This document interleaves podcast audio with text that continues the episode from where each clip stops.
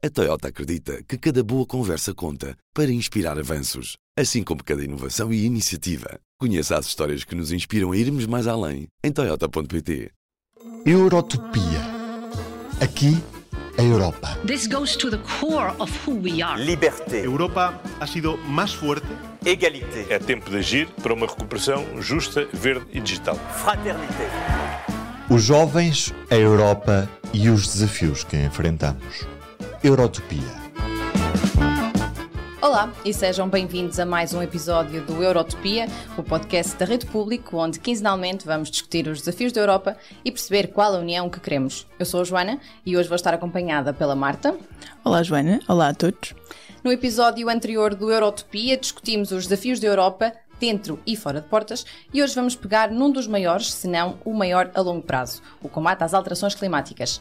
Por isso, neste episódio vamos discutir se a União Europeia está a fazer o suficiente para alcançar as metas climáticas a que se propôs e perceber como conciliar o combate a esta crise com todas as outras crises e prioridades que a União tem. Hoje contamos com dois convidados muito especiais, a Vera Ferreira, doutoranda em alterações climáticas e políticas de desenvolvimento sustentável no Instituto de Ciências Sociais da Universidade de Lisboa. Olá, Vera. Olá, obrigada pelo convite. E o Francisco Palpério, doutorando em Biomedicina e Biologia Integrativa no Instituto Gulbenkian de Ciência, membro da comunidade Lidera, sócio fundador da Associação Verde e candidato às primárias do Partido Livre para as eleições europeias. Olá, Francisco. Olá, Joana. Vamos então perceber como é que a União Europeia tem abordado o desafio das alterações climáticas e começaremos precisamente por perceber qual é o caminho que tem sido traçado neste sentido. Em 2020 foi então adotado o Pacto Ecológico Europeu, o Green Deal, com o grande objetivo de atingir a neutralidade climática até 2050, ou seja, ter uma economia com emissões líquidas nulas de gases com efeito de estufa.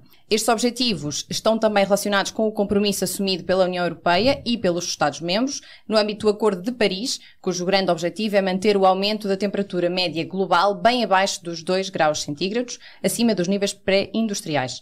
Em 2021, a Comissão Europeia adotou também uma série de propostas em matéria de clima, energia, transportes e fiscalidade, com vista a reduzir as emissões líquidas de gases com efeito estufa em pelo menos 55% até 2030, em comparação com os níveis de 1990. No entanto, eh, o programa Copérnico da União Europeia disse eh, e avançou que eh, este mês de outubro, por exemplo, teve anomalias de temperatura excepcionais. Foi o mês mais quente a nível global, com uma temperatura média do ar à superfície quase um grau acima do mês de, da média dos meses de, de outubro entre os anos de 91 e 2020. O limite estabelecido para o aquecimento global é de 1,5 graus. Este é o limite considerado seguro pelo painel intergovernamental para as alterações climáticas. E olhando para estes números, primeira pergunta que vos faço é se o esforço legislativo da União Europeia está a ser suficiente. Começo pela Vera e pela definição deste target. O target da neutralidade climática até 2050. Qual é a importância da definição? Qual foi a importância da definição deste target? E ele continua a ser um objetivo atingível? Bom, eh, eu gostaria de começar por referir que a neutralidade climática, aliás, uma, uma nova língua, até porque começou por falar anteriormente de neutralidade carbónica, mas é importante referir que a neutralidade carbónica, ou climática, como lhe queiramos chamar, não corresponde a emissões zero de gases com efeito de estufa, mas sim a um, a um balanço líquido nulo. Portanto, é muito importante referir que o objetivo da União Europeia não é cortar as emissões por completo. Começaria por aí. Sublinho ainda o momento que estamos a viver, estamos nas vésperas da COP28, da Conferência das Nações Unidas sobre Alterações Climáticas. Seria uh, fundamental que a União Europeia conseguisse uh, marcar a agenda e ser uh, intransigente em dois aspectos que me parecem fundamentais para desmantelar a indústria fóssil. Porque sem estas ações, quaisquer esforços legislativos serão inconsequentes. Seriam, portanto, cessar a exploração de combustíveis fósseis e também a importação. A União Europeia tem uma enorme dependência externa. Uh, e banir os subsídios à indústria fóssil. Não existem neste momento garantias de que qualquer um destes dois aspectos uh, conste da agenda oficial. Uh, os prognósticos para as negociações na COP28 não são animadores. Aliás, um relatório recente das Nações Unidas sobre o balanço global, que no fundo uh, monitoriza precisamente os esforços uh, dos Estados signatários do Acordo de Paris em relação ao cumprimento das metas de redução de gases com efeito de estufa, revela que as partes estão muito longe de alcançar os objetivos do tratado, precisamente que, o que referias, de limitar o aumento da temperatura média global a 1,5 graus Celsius, E enquanto assistimos ao desenrolar do, da crise climática em direto, com todos os recordes que foram batidos neste verão, a indústria fóssil floresce. 2022 foi o ano mais rentável de sempre para as cinco principais empresas ocidentais de gás fóssil e de petróleo, daí a importância de banir definitivamente os subsídios à indústria fóssil. E as emissões provenientes da queima de combustíveis fósseis continuam a aumentar. Ao mesmo tempo, é fundamental aumentar a incorporação de renováveis no mix energético também para por uh, motivações geopolíticas e para uh, reduzir a dependência da União Europeia em relação a Estados com regimes políticos muito pouco recomendáveis. Então, pelo que nos acabaste de dizer, tu consideras que este target da neutralidade até 2050 continua a ser um objetivo atingível e realista? Não sei se nunca foi, não sei se alguma vez foi, aliás, uh, um objetivo uh, realista, pelo menos no que diz respeito à efetiva mitigação das alterações climáticas, ou seja, uh, ele não é suficiente e, portanto, deveria de ser ainda mais ambicioso. o seu cumprimento é fundamental e já sabemos que neste momento é, é praticamente impossível, toda a evidência científica aponta nesse sentido, manter o limite da temperatura, aliás, o aumento da temperatura abaixo dos 2,0 graus Celsius. Portanto, aqui só pecamos por falta de ambição. Francisco, concordas com estas áreas prioritárias que a Vera apontou? Concordo e, e, gostaria de acrescentar uma coisa que é em relação a esta neutralidade carbónica, nós estamos muitas vezes a atingi-la, sobretudo pela, pela passagem da cadeia de produção para fora da Europa. Ou seja, o que nós estamos a fazer não é reduzir as emissões ou não é mitigar algumas emissões, é simplesmente exportar as emissões. Ou seja, passar as nossas emissões para outros países que se estão a desenvolver economicamente e que precisam muitas vezes destas indústrias e nós, no fundo, estamos só a exportar estas emissões. E o que acontece aqui é que realmente nós não estamos a resolver o problema, não estamos a resolver o problema, sobretudo das alterações climáticas, estamos a, a colocar este problema em cima de outros países que se calhar não têm as ferramentas que nós temos. Ou seja, estamos a contribuir ainda para uma justiça quase uh, nacional ainda muito pior do que, do que começamos este, este problema. Em relação a este target, eu considero que o target dos 2 graus já, já era pouco ambicioso na altura. Uh, já sabia na altura que este target de 2 graus não era bem possível realizar no, neste espaço que tínhamos de 30 anos, ou à volta de 30 anos. E o que nós vemos é que precisamente este ano estima-se que já vamos a 1.7 quase graus acima de, da média. Portanto, já estamos em 2023 Ainda faltam 25 anos e já temos números assustadores.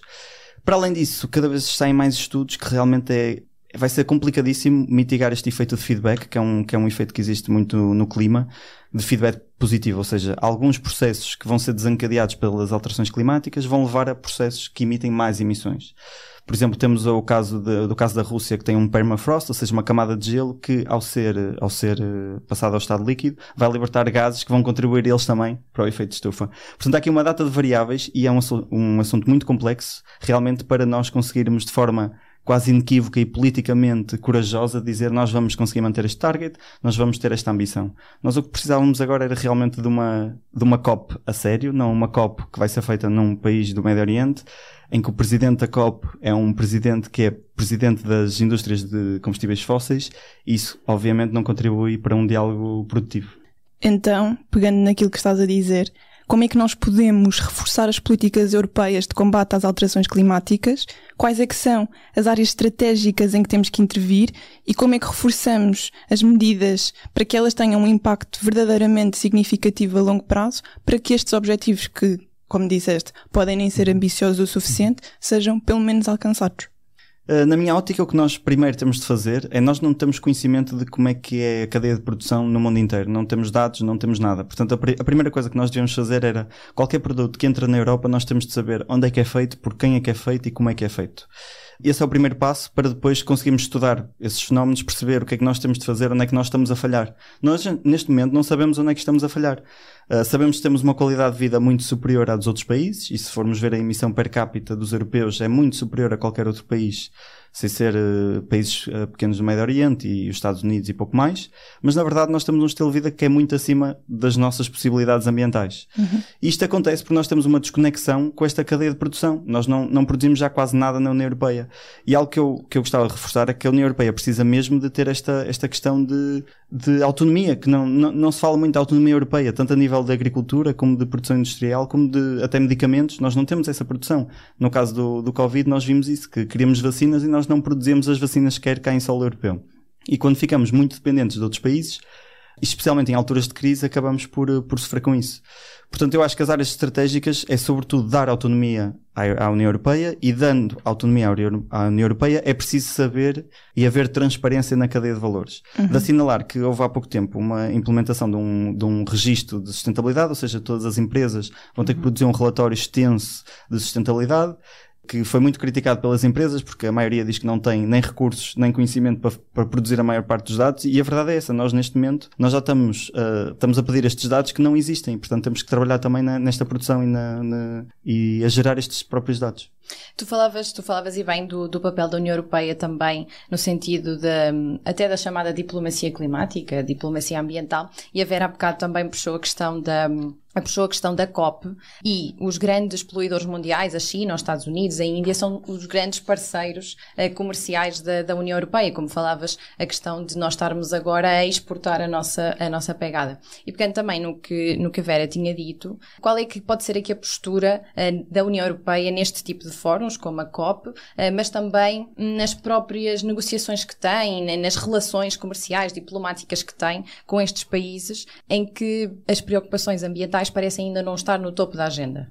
Não será certamente pela sua autoridade eh, moral nem política, porque quando falamos uh, de responsabilidade histórica pelas alterações climáticas, e se tivermos em consideração as emissões cumulativas, verificamos que tanto a União Europeia, enfim, o Bloco Europeu, uh, como os Estados Unidos são os principais responsáveis pelo desencadeamento desta crise, sobretudo a grande aceleração a partir da Segunda Guerra Mundial. Estados que entraram há pouco mais de duas décadas na Organização Mundial do Comércio, como é o caso da China, uh, estão neste momento uh, a desenvolver-se, têm um crescimento económico pujante e uh, a consequente pegada carbónica, se assim lhe quisermos chamar, mas em termos de emissões per capita, verificamos que as da China são incomparáveis, por exemplo, à do cidadão médio dos Estados Unidos. A China continua, aliás, a ser um país de rendimento médio, portanto, portanto temos aqui esta questão. Nós exportamos a nossa produção para países terceiros, países em desenvolvimento, países uh, que compõem bloco do chamado Sul Global, mas de facto o problema começa em casa. Começa precisamente em padrões insustentáveis uh, de produção e que, obviamente, exigem um sistema energético que o alimente. E por isso mesmo, eu diria que aqui a questão passa fundamentalmente por mudar a matriz energética coisa que, aliás, países como a China já estão a procurar fazer. Sabemos que a China é fortemente dependente do carvão, precisa para alimentar a, a, sua economia. Aliás, toda a produção que nos chega, não é? Muitas vezes uh, nós não conseguimos fazer esse rastreio do combustível fóssil que é utilizado originalmente na produção de um certo bem, isso é, é importante que seja feito, mas também é fundamental uh, reforçar o facto da China neste momento estar a investir fortemente uh, no solar fotovoltaico e ter uma uh, ferrovia gigantesca. Claro que é um país que tem uma dimensão praticamente continental e isso exige um esforço acrescido, mas é importante frisar a responsabilidade histórica do norte global, portanto chamado mundo ocidental. Francisco, não sei se queres acrescentar aqui alguma coisa, mas uh, só queria pegar numa, uh, numa questão que tinhas falado há bocado. Um, falaste na questão da soberania, da soberania da União, soberania energética, uh, mesmo agora a questão toda em relação aos materiais críticos, os raw materials, temos a questão do lítio, um, em que nós dependemos fortemente para a transição também energética e digital do lítio, mas depois quando o lítio é, vem ser buscado aos nossos países, temos a questão toda da luta das, das, das populações no Barroso, etc., eh, também há aqui uma dificuldade em nós gerirmos estes dois lados, não é? E eu, eu acho que isso é o mais difícil das políticas ambientais, é precisamente porque nós estamos num ponto já, eu diria quase Uh, impossível de reverter a maior parte destas alterações climáticas e, portanto, nós estamos num ponto em que, para aplicar políticas ambientais, vamos ter que sacrificar a qualidade de vida à maior parte de, das pessoas. Isto em termos políticos, numa democracia em que temos eleições de 4 em 4 anos, é muito difícil de um partido, uh, e eu estou num, portanto, admitir. sei bem essas discussões de admitir uhum. que, em praça pública, que nós vamos publicar medidas em que uh, a maior parte das pessoas vai perder qualidade de vida em relação a esses, a esses, materiais, a verdade é que nós precisamos desses materiais para fazer a tal transição energética. Agora, nós o que temos de pensar é que esta transição energética tem de ser feita não à custa das pessoas, mas tem de ser feita um bocado distribuído por todo o norte global, como, como, foi, como foi aqui falado. E o que eu sinto é que esta transição energética está mesmo a ser feita à custa de certas pessoas, e normalmente das pessoas mais desfavorecidas, como foi o caso aqui em Portugal uh, recentemente no caso do lítio. Nós precisamos do lítio. O lítio, em termos económicos, é ainda, ainda é um bem que é muito bem visto e, e que está a crescer o interesse económico. Portanto, Portugal poderia ser esse polo de lítio na Europa. Portanto, eu, eu percebo o interesse económico, eu percebo tudo o que foi feito para, para termos essa produção de lítio.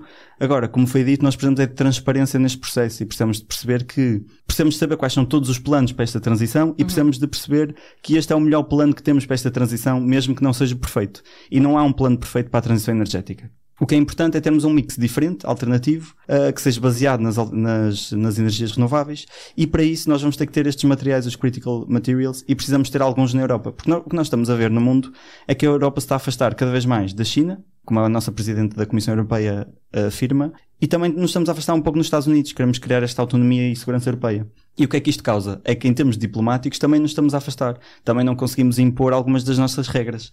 Uhum. E nós estamos numa fase em que realmente temos que trabalhar todos em conjunto e o que estamos a ver é que todos os países e todos os grandes blocos se estão a afastar cada vez mais uns dos outros. E as consequências naturais disto será claramente o ambiente vai ser um, tópico menos falado, menos discutido e até nas, próprias, nas próprias eleições europeias. Tenho a certeza que este ano vai ser muito menos falado, ou uhum. no próximo ano vai ser muito menos falado do que há cinco anos, e vai ser uma consequência desta maneira de ver a diplomacia com crescente, com um crescente foco na parte económica e na parte económica com um crescente foco em números como o PIB, que são números que têm centenas de indicadores que a maior parte das pessoas não sabe que não contempla a maior parte das coisas que as pessoas valorizam da qualidade de vida e que, no entanto, vai guiar grande parte das discussões. E são também, por acaso, interessante que é a questão do, do PIB ser o indicador que nós usamos uhum. mais em vez de outros tipos de índices, mas eu sei que a Vera queria agora quer dizer, só dizer qualquer coisa. Sim, em relação às, às matérias-primas críticas e este esforço da União Europeia para garantir algum tipo de soberania nesta matéria, eu diria que é muito importante uh, tentarmos interpretar esta uh, divisão interna internacional do trabalho que se está aqui a desenhar na transição energética. Ou seja, qual é o papel que cumpre cada Estado-membro na cadeia de valor, seja do lítio ou, ou de outros uh, materiais críticos, uh, porque olhamos para Portugal, qual é o papel que nos é relegado? Uh, parece ser o de vítima do extrativismo, portanto, é uma, acaba por ser uma, uma relação neocolonial dentro da própria União Europeia, estão aqui a reproduzir-se relações de, de subalternidade, em que vemos zonas que estão a ser sacrificadas em nome de uma transição verde, de uma transição energética, da qual não vão beneficiar. E é muito importante termos esta discussão. Isto é, nós queremos ser um mero país onde é feita uma mineração supostamente verde pouco transparente, cujos critérios nós, na verdade, não conhecemos e cujas consequências ambientais e no tecido socioeconómico a longo prazo serão bastante nocivas. Queremos ter um país que produz tecnologia e ciência, isto é, que papel é que nós queremos ter na transição energética? O de mero exportador de matérias-primas ou de criação de valor acrescentado com uma indústria verde? E falo aqui, por exemplo, de tecnologia e ciência e inovação, uh, mas também de reconverter a indústria automóvel para, por exemplo, transportes públicos, comboios, etc. E é esta a questão que eu, que eu queria aqui no fundo colocar, não é? Porque nesta transição, para que a União Europeia seja uh, soberana, próxima disso, há países que vão ter que ter este papel de meros exportadores de matérias-primas. Quando estivemos aqui a falar sobre a qualidade de vida ou custo que a transição energética pode ter em termos sociais, é de facto importante trazer, trazer isso ao debate. Tivemos o caso dos coletes amarelos em França, que começaram com um protesto ao aumento dos impostos sobre os, sobre os combustíveis. No pacote Fit for 55 há uma dimensão que é a criação de um fundo social para o clima, que tem precisamente como objetivo apoiar as pessoas em posições mais vulneráveis, para que também elas possam ser agentes deste movimento de transição energética. É uma questão que tem que ser considerada, como equilibrar os custos e benefícios que as pessoas sentem e qual é que é a melhor estratégia de comunicação para utilizar as ferramentas que se calhar até existem. Se calhar, Francisco, posso uhum. dirigir-te a pergunta a ti, para que também os cidadãos sintam que fazem parte do processo e que a sua qualidade de vida não é uma mera lateralidade neste processo de transição. Uhum.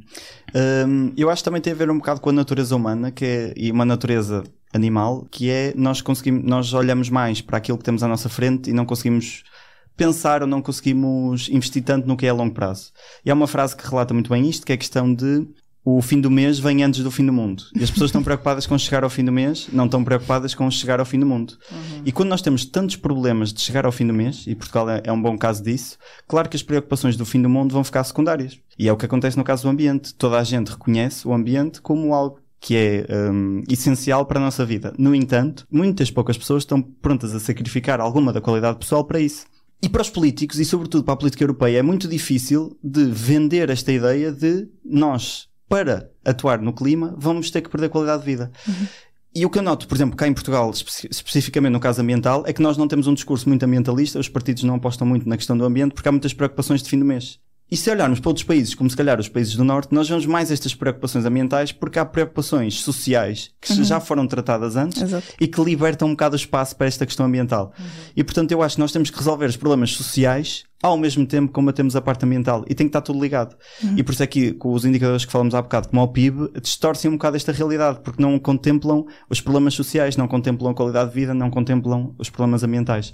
E portanto, se eu tivesse que apontar um caminho, era não dar tanto espaço, se calhar, a economistas e dar mais espaço a outras pessoas que, que trabalham nas áreas sociais, que trabalham nas áreas científicas. Para equilibrar. Para equilibrar também as preocupações que vemos refletidas tanto nos mídias como no, no nosso dia a dia. Mas por falar de economistas, a transição energética tem que ser financiada. Sim, sim, tem que ser financiada. A questão é como é nós como é que estamos a financiar a transição energética? Estamos a fazer investimentos em setores industriais, uh, sobretudo. E na verdade o que eu gostava de ver era investimento na questão social. Eu acho que a transição também se faz pelo setor social e não pelo, pelo setor económico. E se nós virmos, nós estamos dependentes um bocado do mercado e deste mercado livre, se bem que nos dizem que é hiperregulado. Eu já tive várias pessoas a acusar a União Europeia de hiperregular o mercado. E se olharmos para os últimos 200, 200, anos de capitalismo, nós vemos que não foi um mercado que nos trouxe a emissões zero, que nos trouxe a neutralidade carbónica. Portanto, nós não podemos confiar num mercado em que olha apenas para o crescimento económico. Uh, nos últimos anos temos tentado complementar este crescimento económico com preocupações sociais. Mas a verdade é que também não estamos a ver sucesso. As emissões continuam a aumentar, mesmo no ano do Covid, em uhum. que supostamente tudo parou, uhum. as emissões mantiveram-se. Continuamos a aumentar. Se nós cumprimos o Acordo de Paris, as emissões vão continuar a aumentar. Nós precisamos de muito mais do que estamos a fazer agora para ter um efeito positivo na, no combate às alterações climáticas. E, portanto, a mim custa muito aceitar que a transição energética é um problema de investimento, é um problema de mentalidade e de políticas. Há uma, Vera, se calhar agora dirijo-te a pergunta a ti. Há uma meta para que 30% do montante total das despesas do orçamento da UE para 2021-2027 seja utilizado na transição verde. No entanto, o importante não é só a existência de financiamento. É importante, acima de tudo, perceber como é que esse financiamento é e deve ser utilizado. A prioridade de trazer as empresas para a transição energética e verde é muitas vezes mencionada como essencial e de facto prioritário, no sentido de que o Estado não deve impor a transição.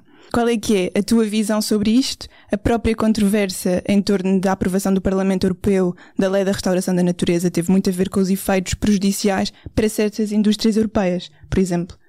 Eu, antes de ir a essa questão, uhum. vou só pegar na deixa uh, do Francisco para reforçar a ideia de que justiça climática é justiça social.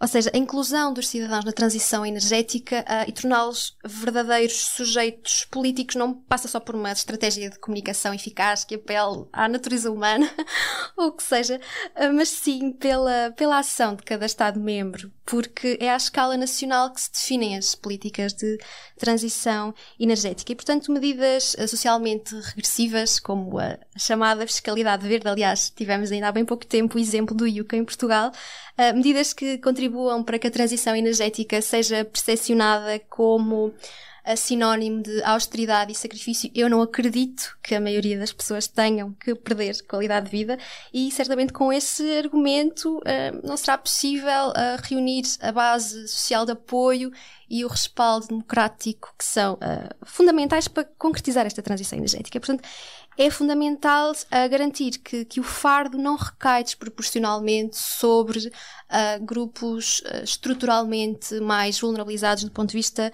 socioeconómico e, portanto, são necessárias políticas redistributivas. É necessário assegurar simultaneamente, e o Francisco já aludiu a isto, que a descarbonização, portanto, a incorporação de fontes de energia renovável, a redução de gases com efeito de estufa, é acompanhada por uma melhoria das condições de vida. Portanto, esta transição energética tem de se traduzir uh, num impacto positivo no cotidiano das pessoas, em empregos, dignos, com direitos, chamados empregos para o clima, uhum. em transportes públicos, em eh, a crise do custo de vida, por exemplo, está muitíssimo associada à habitação e o parque habitacional português é caracterizado pela sua falta de renovação energética, reabilitação. Portanto, todas essas medidas contribuem simultaneamente para melhorar a eficiência energética e para a justiça social. Em relação ao papel das empresas, eu acho que os Estados são os atores políticos por excelência da transição energética.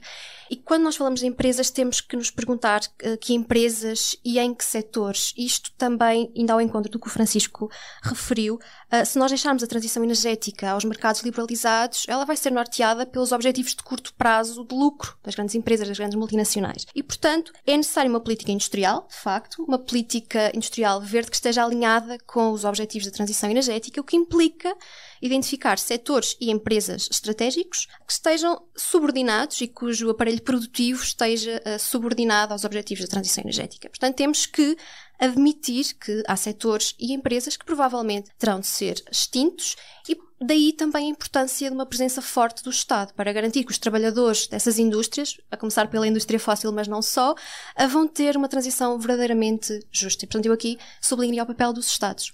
Sim, eh, deixa-me só aqui uh, pegar. Uh, a Marta falou da, um, da lei da, da restauração da natureza, que, que, teve também teve aqui uma grande controvérsia uh, pela aprovação, que depois, um, no final do dia, foi se conseguiu fazer no Parlamento Europeu. Eu sei que o Francisco também teve muito nesse, nesse tópico na altura. Se quiseres nos aqui explicar também a importância desta, desta legislação europeia e o porquê de ter sido tão difícil chegar a um consenso.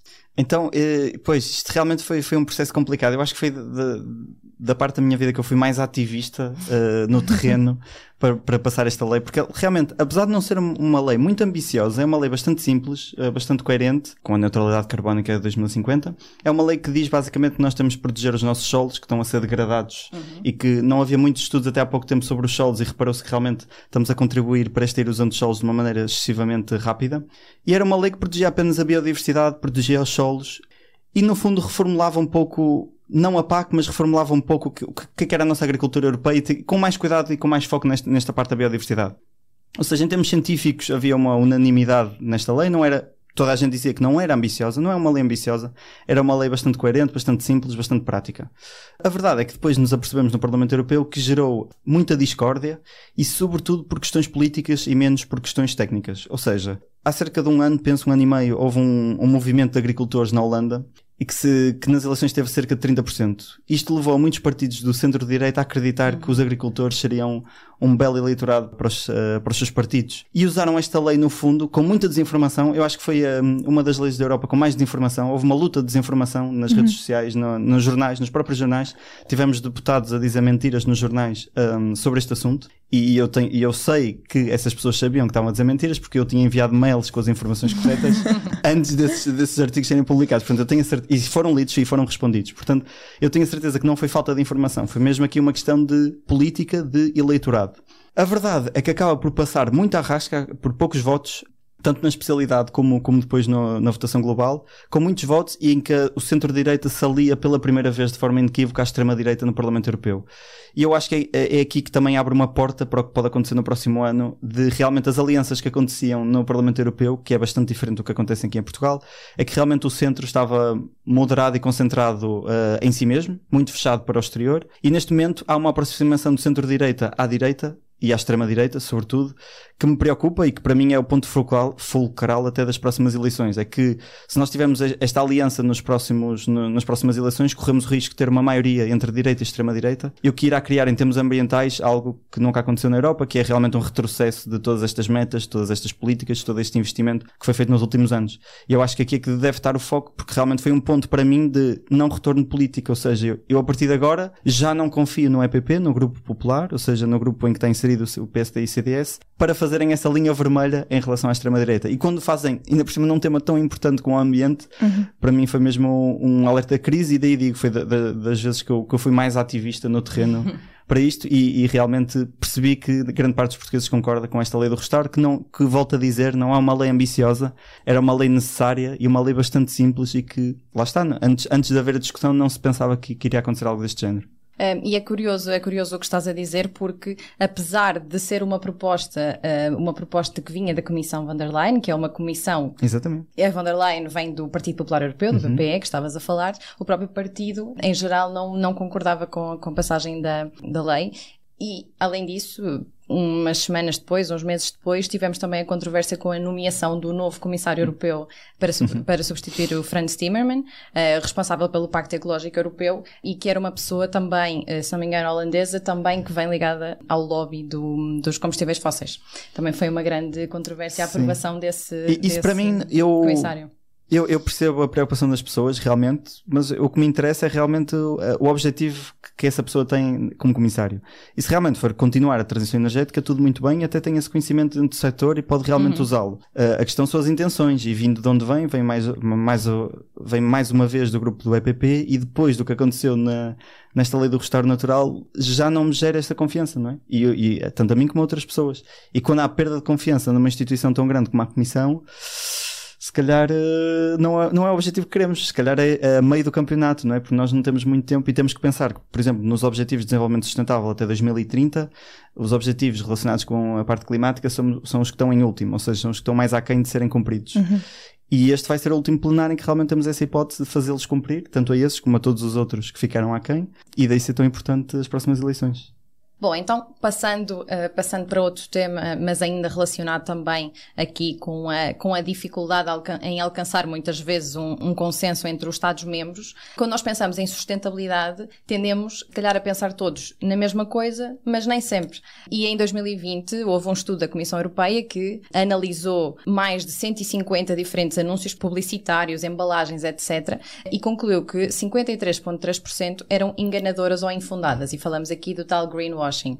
E aqui uh, a Comissão Europeia e, em geral, as instituições, os legisladores, o Parlamento e o Conselho têm também tentado introduzir legislação europeia para perceber o que é que quer dizer, o que é que querem dizer as expressões verde, amigo do ambiente, sustentável, etc., que muitas vezes são usados como trunfos de marketing, mas depois nós vemos que na prática, aí se calhar o consumidor não sabe isto, mas depois na prática eles não, não são assim tão sustentáveis.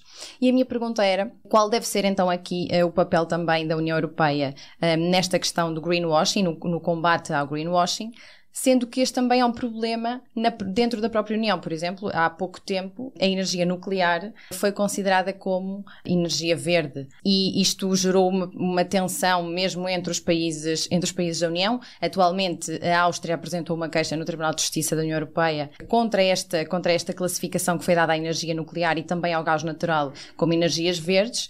E depois temos outros países que apoiam, apoiam esta posição da Áustria, mas, por exemplo, a França, que é uma grande, é, um, é uma grande potência de energia nuclear, altamente dependente da energia nuclear, eh, já eh, discorda claramente desta posição. E mesmo internamente é difícil adotar uma linguagem comum.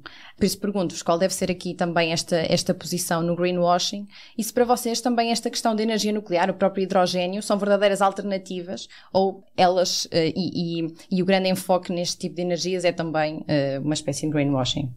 Eu diria que a taxonomia é fundamental porque ela tem uma carga política, ela encerra uma agenda específica. Aí a classificação verde, por exemplo, do, do gás natural, que é gás fóssil, é um combustível fóssil, aí da energia nuclear, um, revelam isso mesmo. Revelam, por um lado, que uh, os lobbies são organizados e bem financiados e poderosos e que a Comissão Europeia é permeável a este tipo de, de pressão. Um, demonstram igualmente que existe aqui uma, uma tentativa de rentabilizar ao máximo as infraestruturas eh, de gás fóssil, que são recentes e, portanto, o investimento tem que ser amortizado. E é aqui que entra precisamente a questão dos gases renováveis, como o hidrogênio, um, que agora estão a ser testados, portanto, a utilização desta infraestrutura para o transporte desses gases renováveis. Eu diria que são, sobretudo, estratégias dilatórias que estão a prejudicar a incorporação uhum. de fontes verdadeiramente uh, renováveis. Além disso, também diria que esta classificação revela outra coisa, que não basta uh, acrescentar o adjetivo verde, seja Sim. à energia, seja à economia, uh, para que se verifique automaticamente uma mudança no sistema económico uh, e no sistema energético que lhe subjaz, não é? Porque não é por acaso que se fala de capitalismo fóssil, é um modelo económico que assenta precisamente na extração de recursos naturais uh, e, e, nos combustíveis fósseis. E também acho que, do ponto de vista político, é bastante significativo porque uh, demonstra que a União Europeia não é uh, um clube de iguais. Isto é, há Estados que uh, pelo seu peso político, pela sua dimensão, pela, pela sua preponderância económica, têm, obviamente, mais poder, como vem revelar uhum. um, uh, o caso da França. Portanto, estamos aqui a falar uh, de uma fonte que é fundamental na matriz energética francesa e, e podemos discutir também Uh, o que é que esta taxonomia revela do ponto de vista das matrizes energéticas de cada Estado-membro e das trajetórias nacionais rumo uh, à, à, dita neutralidade climática. Isto porque uh, o nuclear tem um peso em França que não tem, nunca teve em Portugal. Uhum. E por isso também nos leva aqui à questão de que fontes é que são ou não incorporáveis numa determinada matriz energética, sendo que eu aqui sou bastante intransigente, julgo que em Portugal a discussão sobre o nuclear é extemporânea, ficou encerrada nos anos 80, não é uma solução para nós, que temos outras, outras fontes. Uh, do, mesmo, do mesmo modo que acredito que o hidrogênio verde também não é uma panaceia, não vai ser a solução milagrosa, até porque a sua uh, ainda não está suficientemente amadurecida do ponto de vista tecnológico, não é uma solução custo-eficaz, portanto ainda está por provar realmente os seus, os seus benefícios e também é importante perceber que o hidrogênio verde implica uma expansão da infraestrutura renovável, por exemplo, das centrais fotovoltaicas, que serão, cuja, cuja, cuja energia será utilizada uh, para alimentar os eletrolisadores. ou seja, estamos a, a, falar de fontes que, no fundo, vão um, ah, aumentar ainda mais uh, o nosso sistema energético, onde nós temos que pensar em, em torná-lo mais eficiente Portanto, acho que essa é uma discussão que é importante ter. Que, que setores é que, é que nós queremos alimentar com uma nova política industrial, que fontes é que vamos utilizar e como é que garantimos que não estamos apenas a acrescentar mais energia aos combustíveis fósseis. Uhum. E em relação ao nuclear, penso que em Portugal não é uma discussão, mas uhum. países como a França têm uma discussão completamente diferente pela sua dependência evidente e, e, e acho que é, é realmente um tema muito sensível. Agora, no curto prazo, não parece que o nuclear seja uma solução viável, não implica que, quer dizer, nas próximas duas, três décadas não, não tenha que, que ser, quer dizer, devidamente discutido uhum. quando efetivamente já for mais viável do ponto de vista técnico e económico. Francisco. Sim, só, só para acrescentar nesta parte nuclear, porque realmente há uns reatores que agora estão a ser desenvolvidos que são mais pequenos, são mais portáteis, digamos, e isso pode ter, um, pode ter esse tal efeito uh, positivo. Concordo com a Vera, não acho que para 2050 seja um, um dos principais investimentos que a UE devesse deve, deve apostar. Uh, acho que temos que, sobretudo, diversificar o nosso mix energético e apostar, sobretudo, em renováveis. E lá está, com o potencial que nós sabemos que temos. No caso do hidrogênio, como a Vera disse, não, não é uma tecnologia que esteja provada por si só, ou seja, precisamos ainda de bastantes, bastantes novos testes e precisamos de inovar até na, na tecnologia. Portanto, Acho que preferia apostar noutro, noutro tipo de, de renováveis. Em relação ao marketing, um, eu acho que, é, que é, e, ao, e ao greenwashing é algo que claramente está presente nos nossos dias, especialmente pela questão do modelo de consumo que temos. E eu acho que há, há coisas que a, que a, Comissão pode fazer, nomeadamente relativa à certificação uh, destes de produtos. Porque, por exemplo, se nós pensarmos num consumidor e tivermos no supermercado dois produtos que têm o mesmo preço e que um seja certificado A, que seja ambientalmente mais favorável do que outro que é B ou C, eu tenho a certeza que a maioria das pessoas iria escolher por, por um consumo pelo produto A. E nós temos que pensar também do lado consumidor que são às vezes, poucos passos de informação e de, e de transparência, que são essenciais até para o consumidor, e que pode dar também este pequeno contributo para as alterações climáticas. Acho que é muito difícil fazer eh, uma lei sobre o que é, é greenwashing, porque é uma questão de comunicação, é uma questão de emoção, é uma questão muito difícil de quantificar e de objetificar. No entanto, eu acho que nós podemos ir através de outros passos, que é a questão da certificação. Se nós tivermos uma certificação europeia bem cuidada, bem estruturada, em princípio, produtos que tenham essa certificação, dá, primeiro, uma confiança ao público para também os consumir, por outro lado, também nos educa a escolher aqueles produtos que não são ambientalmente sustentáveis. E a verdade é que nós, enquanto consumidor, não estamos orientados para isso. Nós não sabemos quais são os produtos que uhum. consomem mais água, nós não sabemos quais são os produtos que ocupam mais uh, solo. Portanto, eu acho que é importante, primeiro, dar, este, dar esta força ao consumidor e ver realmente se do lado do consumidor pode haver essa mudança. Em relação ao greenwashing, eu acho que a responsabilidade está sempre do lado das empresas, porque é algo que claramente não vai ser fácil quantificar uhum. e as empresas é que têm essa responsabilidade, tal como eu acho que os mídias também têm alguma responsabilidade na forma como comunicam. Quem está a comunicar tem responsabilidade pelo que comunica. Em termos legais, eu acho que vai ser sempre difícil de, a não ser que seja critérios. flagrante, não é? Uma coisa flagrante de dizer eh, que o produto tem algo que não tem. Em outros casos é, é impensável quase de legalmente agir legalmente contra, contra uma empresa. Diretiva Eurotópica. E estamos mesmo a chegar ao final do nosso episódio de hoje, uh, e significa que chegou a hora da nossa rubrica residente, a Diretiva Eurotópica. Para quem ainda uh, não ouviu o primeiro episódio, no fundo, o que nós pedimos aos nossos convidados é que tragam uma proposta de uma medida europeia que, na sua opinião, permita à Europa chegar à Eurotopia, o que quer que isso signifique para vocês. Vera? Eu estou muito longe de acreditar em qualquer utopia, devo ser muito sincera. Então, já, é, já és a segunda convidada, porque no primeiro episódio aconteceu-nos a mesma coisa. Mas a, a, proposta que eu trago, na verdade, é para a, a, própria União cumprir os objetivos a que se propôs através do Pacto Ecológico Europeu. Um, em abril deste ano, a Comissão Europeia avançou propostas legislativas para a reorganização das, das regras de governação económica. Uh, no entanto, os valores de referência, uh, tanto para a dívida pública como para uh, o déficit orçamental, permanecem inalterados, portanto, respectivamente 3% e 60%. Ora, de acordo com as projeções da Comissão, para concretizar o Pacto Ecológico Europeu, a UE teria de aumentar os investimentos em cerca de 500 520 mil milhões de euros, não me quero enganar, uhum. uh, por ano na próxima década, em comparação com a década anterior. Portanto, sem banir estes valores de referência, e essa seria concisamente a proposta, não é possível fazer aqui a quadratura do ciclo, do círculo. Ou seja, a desbloquear estes milhares de milhões de euros que são necessários para concretizar o pacto ecológico, não é? E para avançar na transição energética, para descarbonizar a economia e, simultaneamente, cumprir estes limites vinculativos uh, da dívida e, e, do déficit. Portanto, eu acho que estas limitações são aquilo que está a causar o entrave mais significativo, porque impedem os Estados-membros de canalizar investimento público para setores absolutamente fundamentais, desde uma política industrial ecológica, mas também a expansão da ferrovia, no caso português, a uhum. reabilitação uhum. e a renovação do edificado, que também é uma das propostas da, da, do Pacto Ecológico e, portanto, seria essa a minha então, só diretiva. Basta cumprir. Que já alcançamos, já ficamos mais perder é, Eu tentei ir aqui buscar aqui o fator mesmo estrutural, não é? Que me parece uhum. que está a impedir o avanço da, da ação climática à escala nacional. Francisco.